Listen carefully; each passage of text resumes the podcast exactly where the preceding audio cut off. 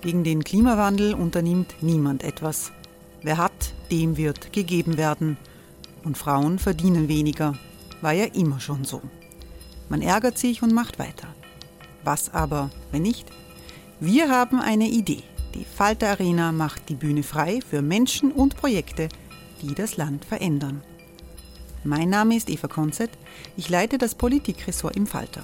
Und am Sonntag, den 26. Mai, veranstalten wir im Wiener Stadtsaal die nächste Falter Arena.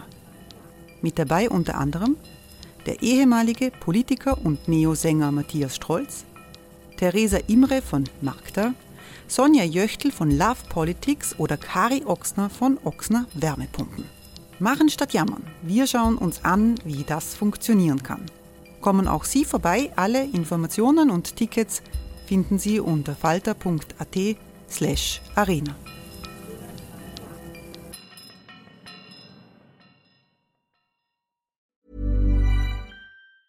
Hey, it's Ryan Reynolds, and I'm here with Keith, co star of my upcoming film, If, only in theaters, May 17th. Do you want to tell people the big news? All right, I'll do it. Sign up now and you'll get unlimited for $15 a month in six months of Paramount Plus Essential Plan on us. Mintmobile.com slash switch. Upfront payment of $45 equivalent to $15 per month. Unlimited over 40 gigabytes per month. Face lower speeds. Videos at 480p. Active Mint customers by 531.24 get six months of Paramount Plus Essential Plan. Auto renews after six months. Offer ends May 31st, 2024. Separate Paramount Plus registration required. Terms and conditions apply if rated PG.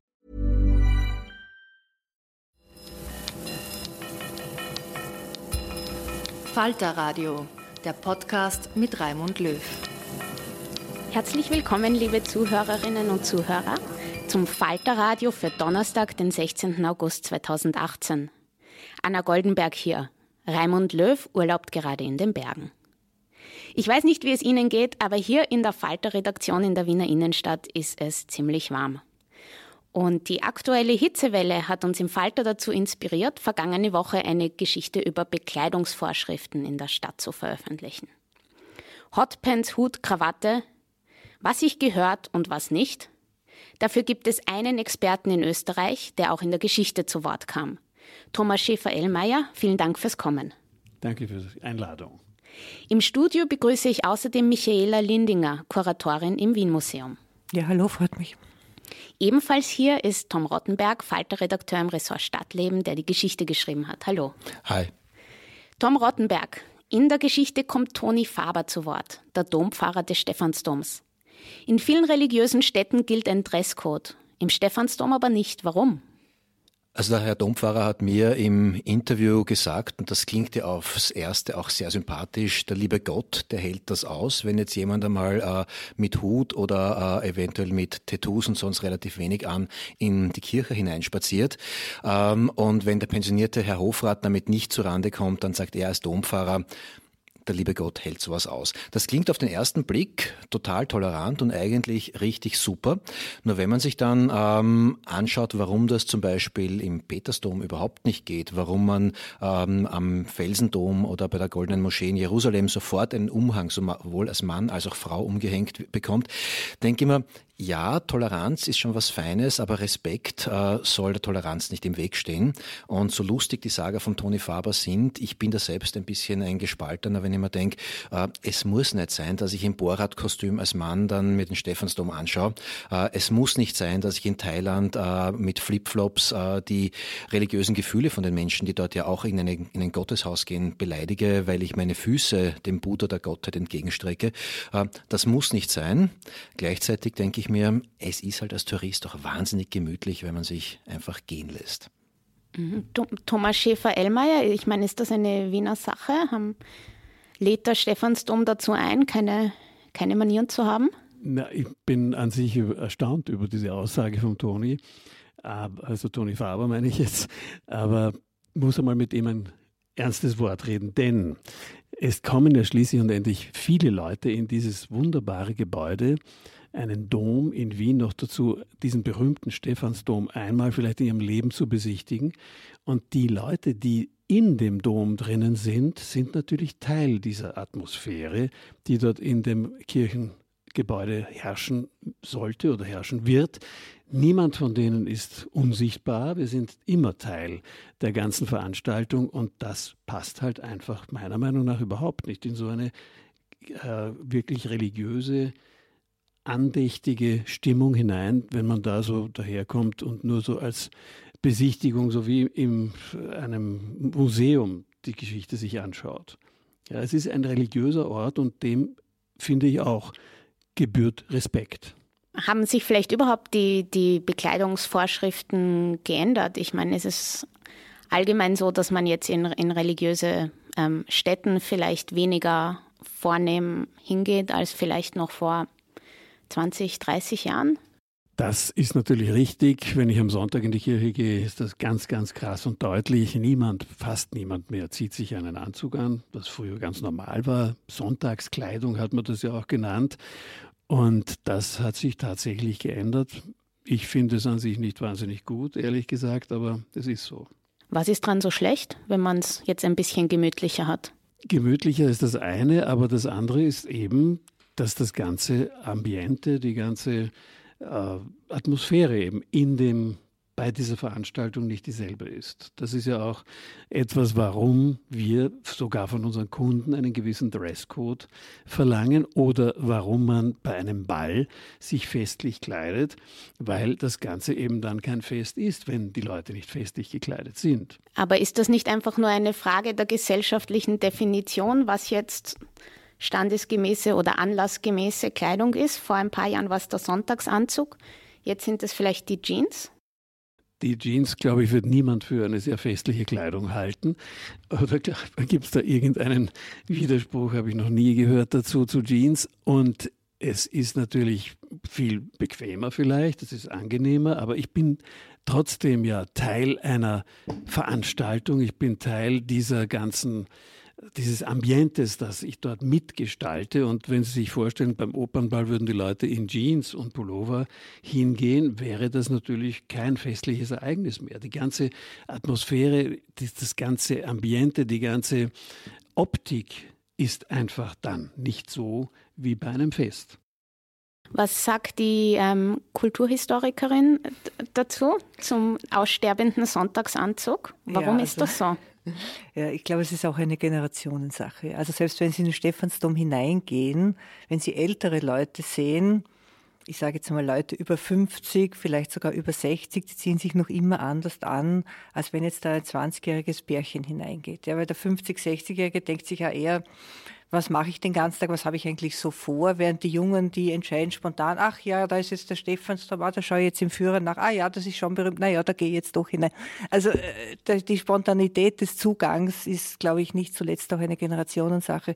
Wobei, wenn ich halt in die Stadt so beobachte, glaube ich schon, dass es sich in den nächsten 20 bis 30 Jahren wiederum sehr ändern wird. Und da sehe ich doch einen gewissen äh, Trend äh, zu mehr Legerität und dergleichen. Ja. Aber die, die Sachen, unter Anführungszeichen, was sich gehört und was nicht, ne, das, das ist natürlich schon noch eine Machtfrage und daher kommt auch das Wort standesgemäß. Ne.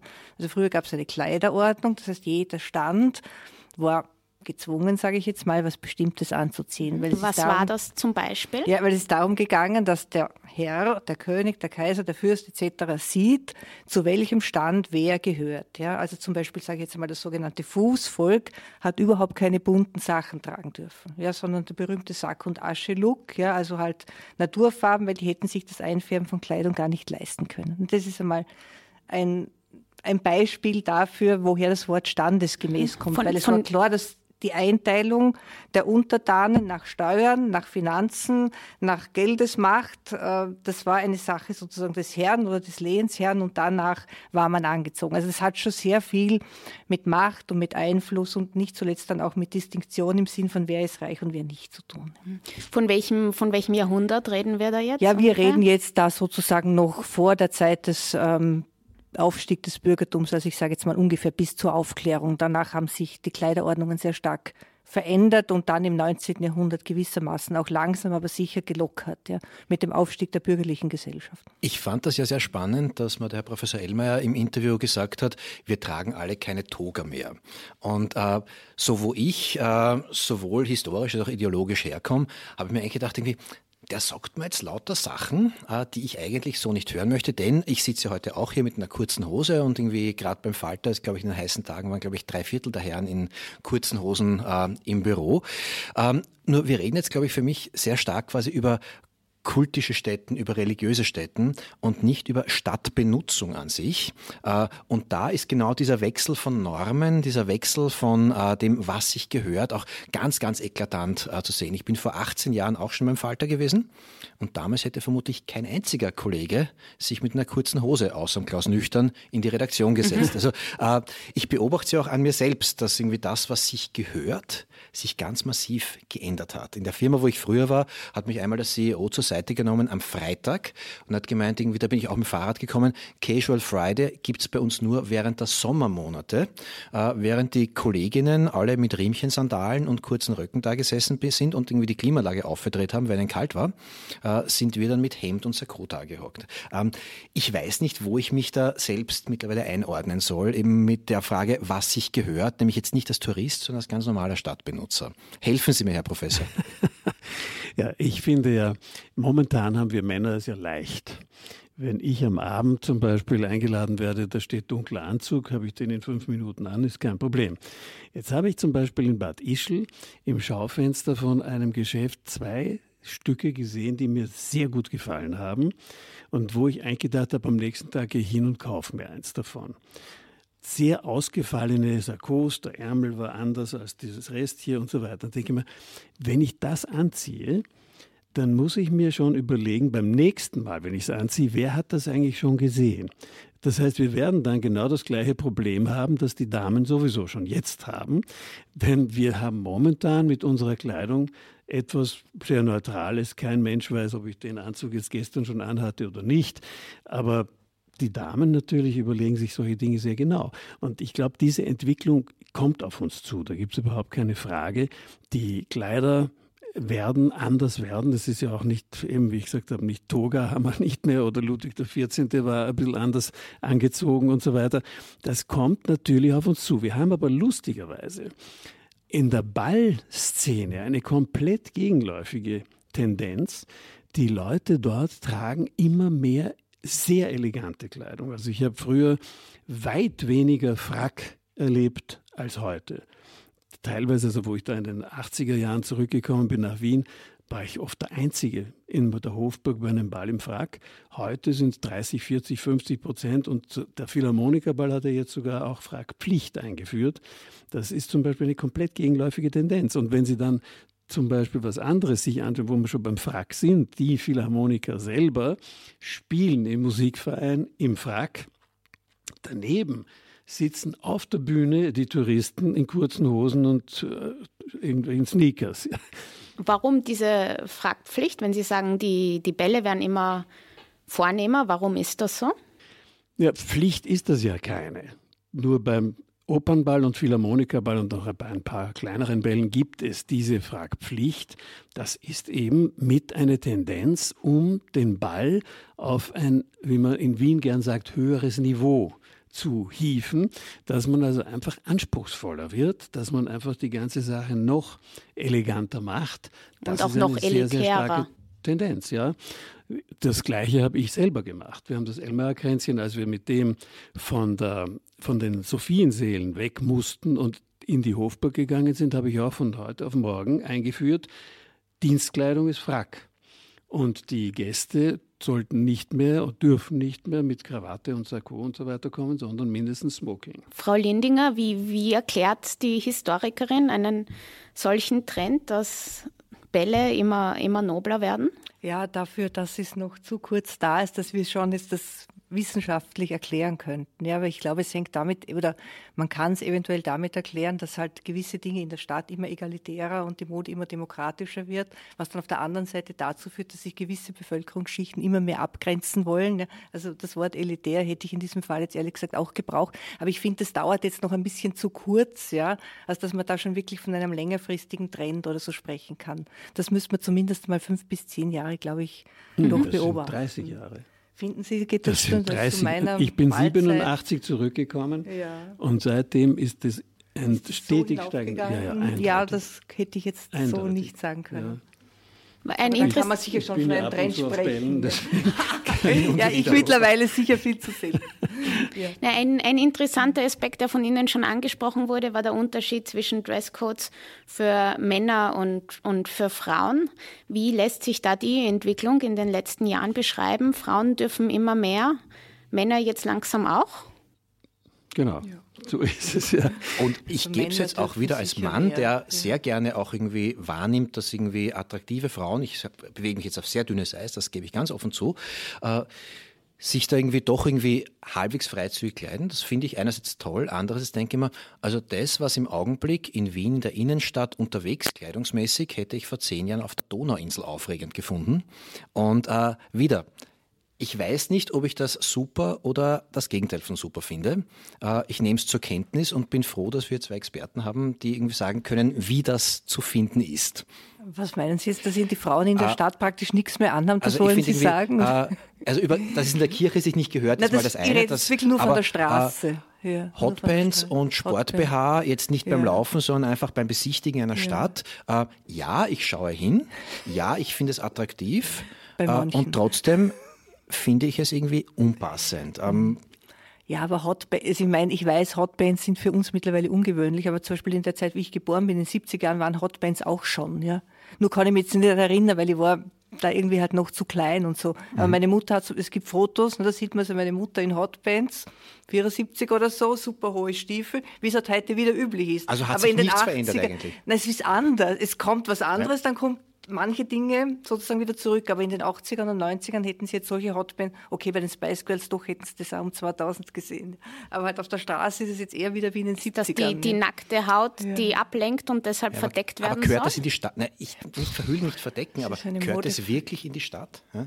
Ist es nicht so, wie Sie es vorher gesagt haben, äh, der Respekt, den ich einem Raum zolle, mhm. sei es ein sakraler Raum, ist mhm. nicht eine Stadt, die sich durch historisches Ambiente definiert. Ich meine, Wien hat das Flair, es könnte permanent permanent der Kaiser ums Eck kommen. Ne? Ja, aber das ähm, ist die Musealisierung der Stadt. Ja. ja. da sind wir jetzt wieder ganz woanders. Natürlich, aber also es ist schon die Frage, ob ich in einer Stadt lebendig wohnen will oder ob ich wie manche Pariser sagen, ich will nicht in einem Museum wohnen. Ne? Also Gut, ich verstehe schon, dass Professor man nicht Elmer, in einem Museum wohnen will. Aber Sie haben ja auch gesagt, äh, früher gab es Sie in der Innenstadt nur mit Krawatte, mittlerweile, wenn Sie mit dem Hund unterwegs sind, eventuell nicht. ähm, also auch bei Ihnen lockern sich die Krawattenknoten. Hey, it's Ryan Reynolds, and I'm here with Keith, co star of my upcoming film, If, only in theaters, May 17th. Do you want to tell people the big news? All right, I'll do it. Sign up now and you'll get unlimited for $15 a month in six months of Paramount Plus Essential Plan on us. Mintmobile.com slash switch. Upfront payment of $45 equivalent to $15 per month. Unlimited over 40 gigabytes per month. Face lower speeds. Videos at 480p. Active Mint customers by 531.24 get six months of Paramount Plus Essential Plan. Auto renews after six months. Offer ends May 31st, 2024. Separate Paramount Plus registration required. Terms and conditions apply if rated PG. Ja, auch bei mir gibt es das tatsächlich, aber noch nicht in der, also und wird es auch, solange ich da jedenfalls am Bruder bin, nicht in der Tanzschule geben. Das ist eben mit ein Teil dieser ganzen Atmosphäre bei uns. Und ich möchte noch eines vielleicht erzählen. Ich bin ausgerechnet im Juli mein erstes Mal in Japan gewesen.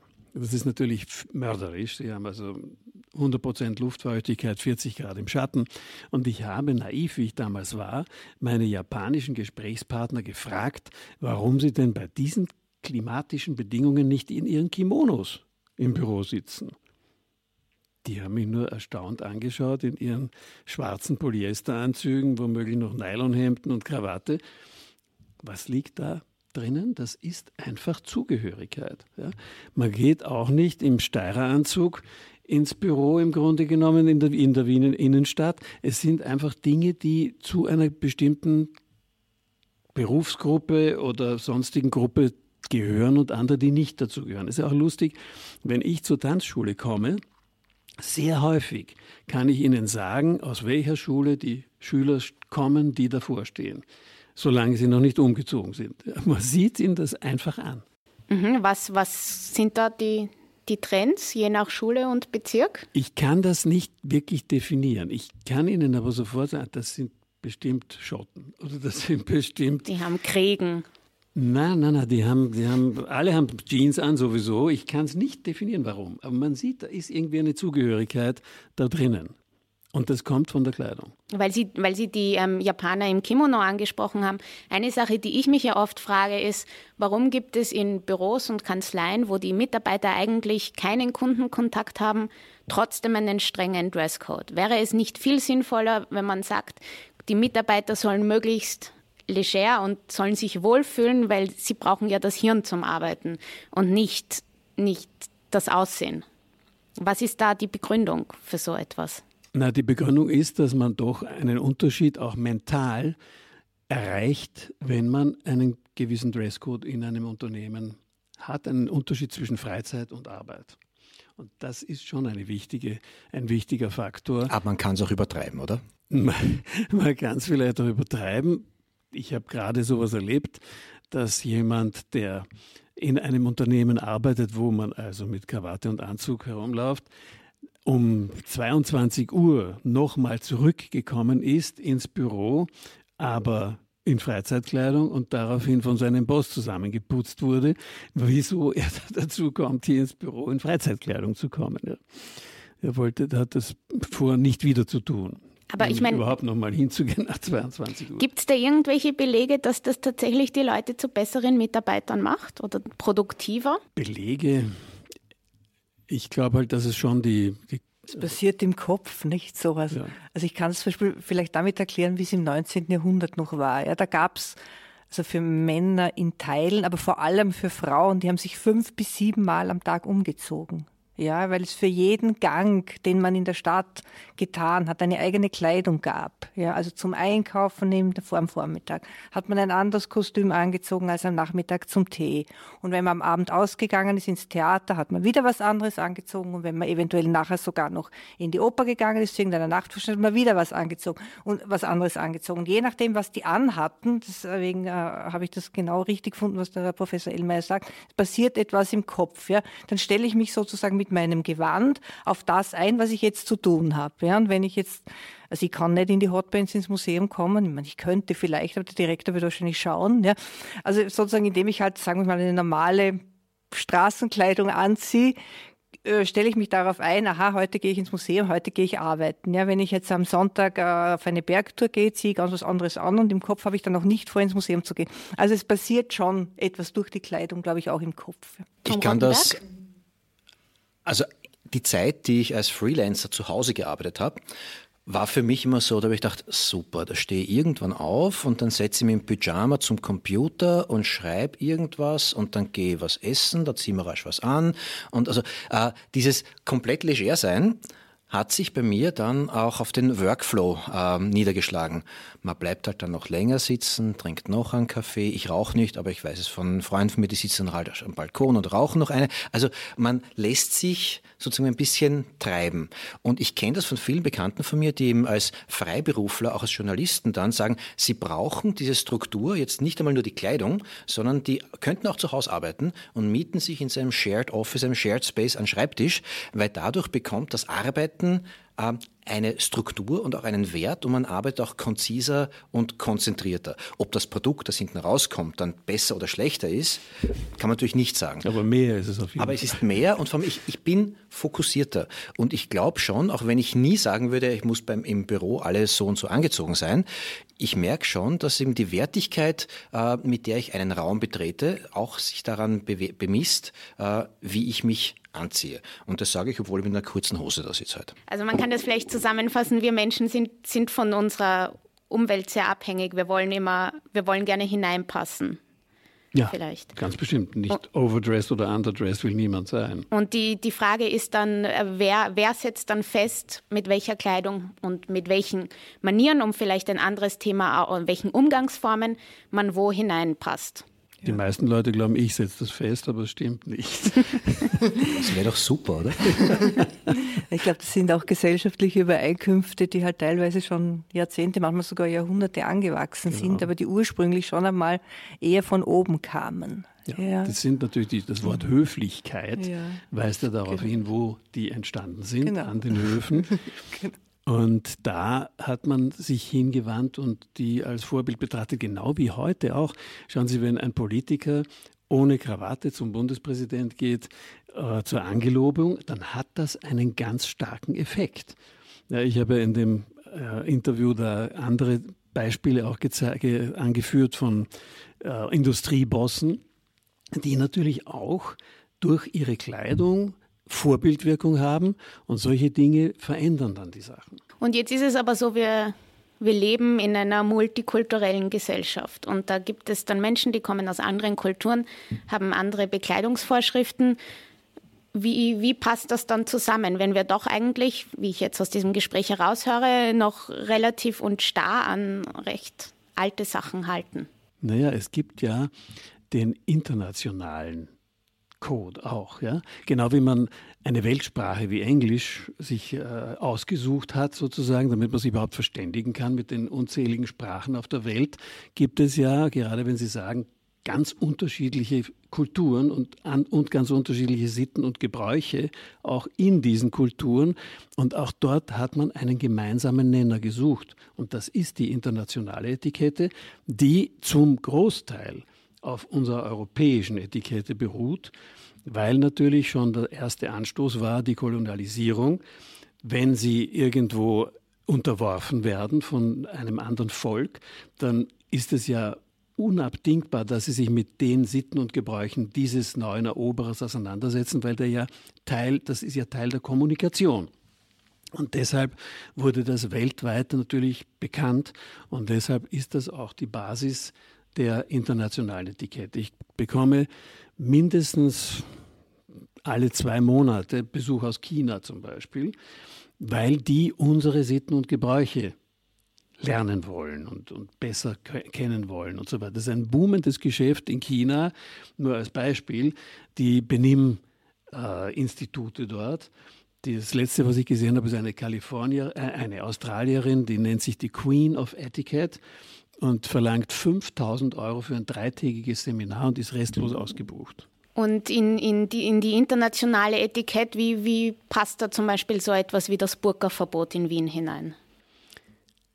Das Burka-Verbot hat ja mit der Etikette an sich jetzt nicht direkt was zu tun, nur dass wir natürlich Wert darauf legen, in unserer Kultur anderen Menschen in die Augen zu schauen und ins Gesicht zu schauen. Und der Gesichtsausdruck ist für uns ein ganz, ganz wesentliches Merkmal. Ja, das ist in anderen Kulturen ganz anders.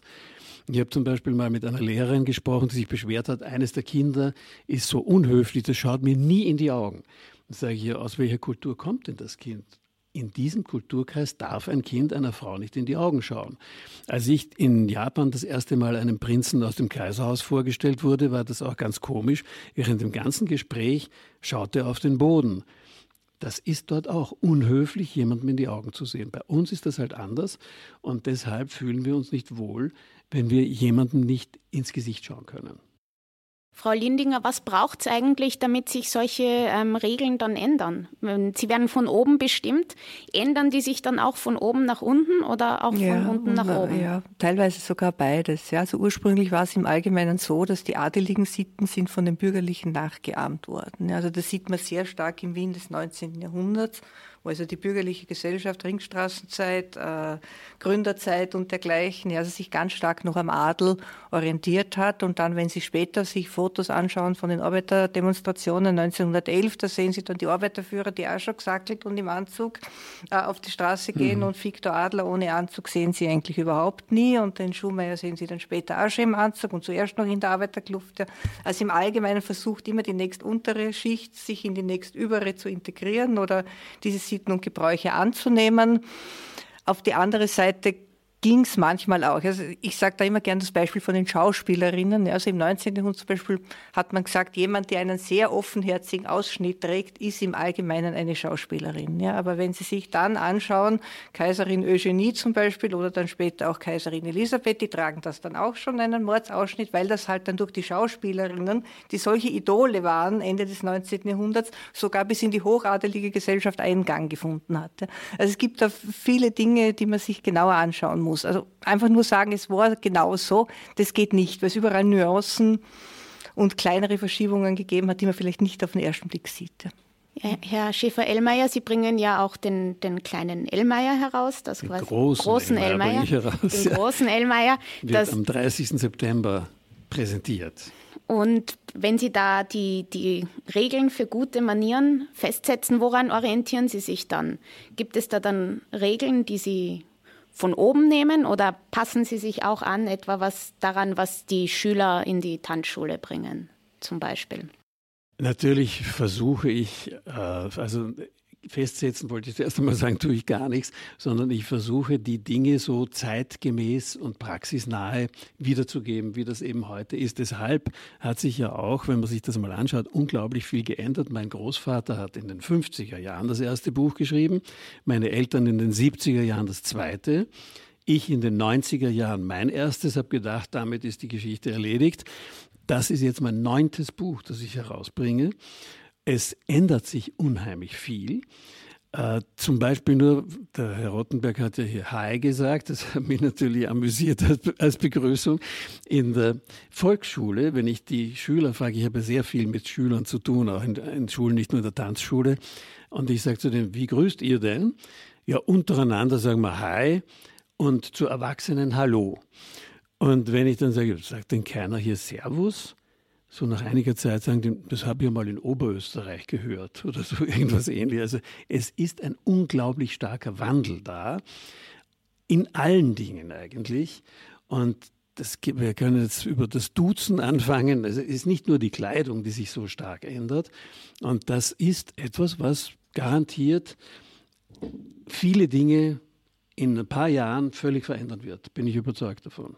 Könnte man sagen, dieser Wandel ist die Globalisierung, vielleicht auch die Amerikanisierung, weil zum Beispiel das Duzen im amerikanischen Sprachraum ja sehr üblich ist? Fast nicht existiert.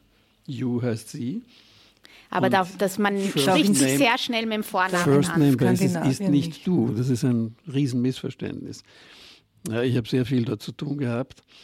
Und äh, wenn wir zum Beispiel am Vorabend von einer Aufsichtsratssitzung, ich war im Aufsichtsrat von einem äh, Konzern in Norwegen, der war so ein Joint Venture zwischen Briten und Deutschen, haben wir uns mit George und Thomas und so weiter. Am nächsten Tag war es Mr. Chairman.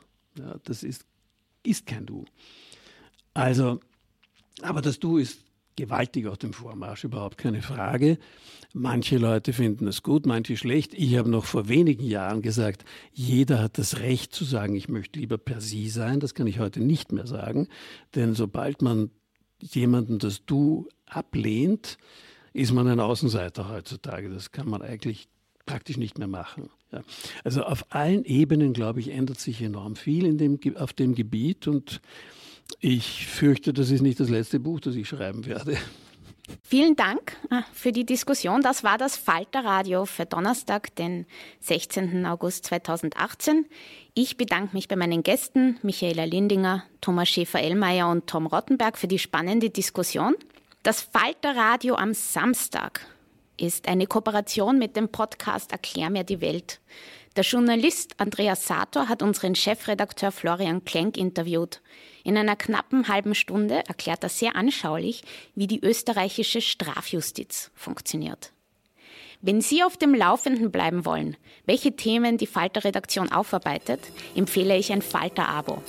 Das können Sie ganz einfach unter www.falter.at/abo bestellen und übrigens auch vier Wochen lang kostenlos testen. Die Signation stammt von Ursula Winterauer. Ich bedanke mich fürs Zuhören und bis zur nächsten Folge.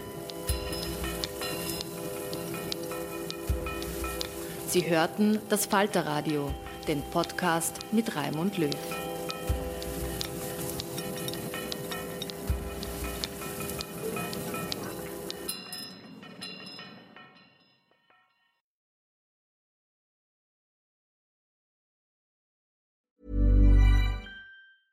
Planning for your next trip? Elevate your travel style with Quince. Quince has all the jet setting essentials you'll want for your next getaway, like European linen premium luggage options, buttery soft Italian leather bags, and so much more. And is all priced at 50 to 80% less than similar brands. Plus, Quince only works with factories that use safe and ethical manufacturing practices. Pack your bags with high-quality essentials you'll be wearing for vacations to come with Quince. Go to quince.com/pack for free shipping and 365-day returns. Imagine the softest sheets you've ever felt. Now imagine them getting even softer over time. That's what you'll feel with Bowl and Branch's organic cotton sheets. In a recent customer survey, 96% replied that Bowl and Branch sheets get softer with every wash. Start getting your best night's sleep in these sheets that get softer and softer for years to come. Try their sheets with a 30-night guarantee. Plus, get 15% off your first order at bowlandbranch.com. Code BUTTERY. Exclusions apply. See site for details.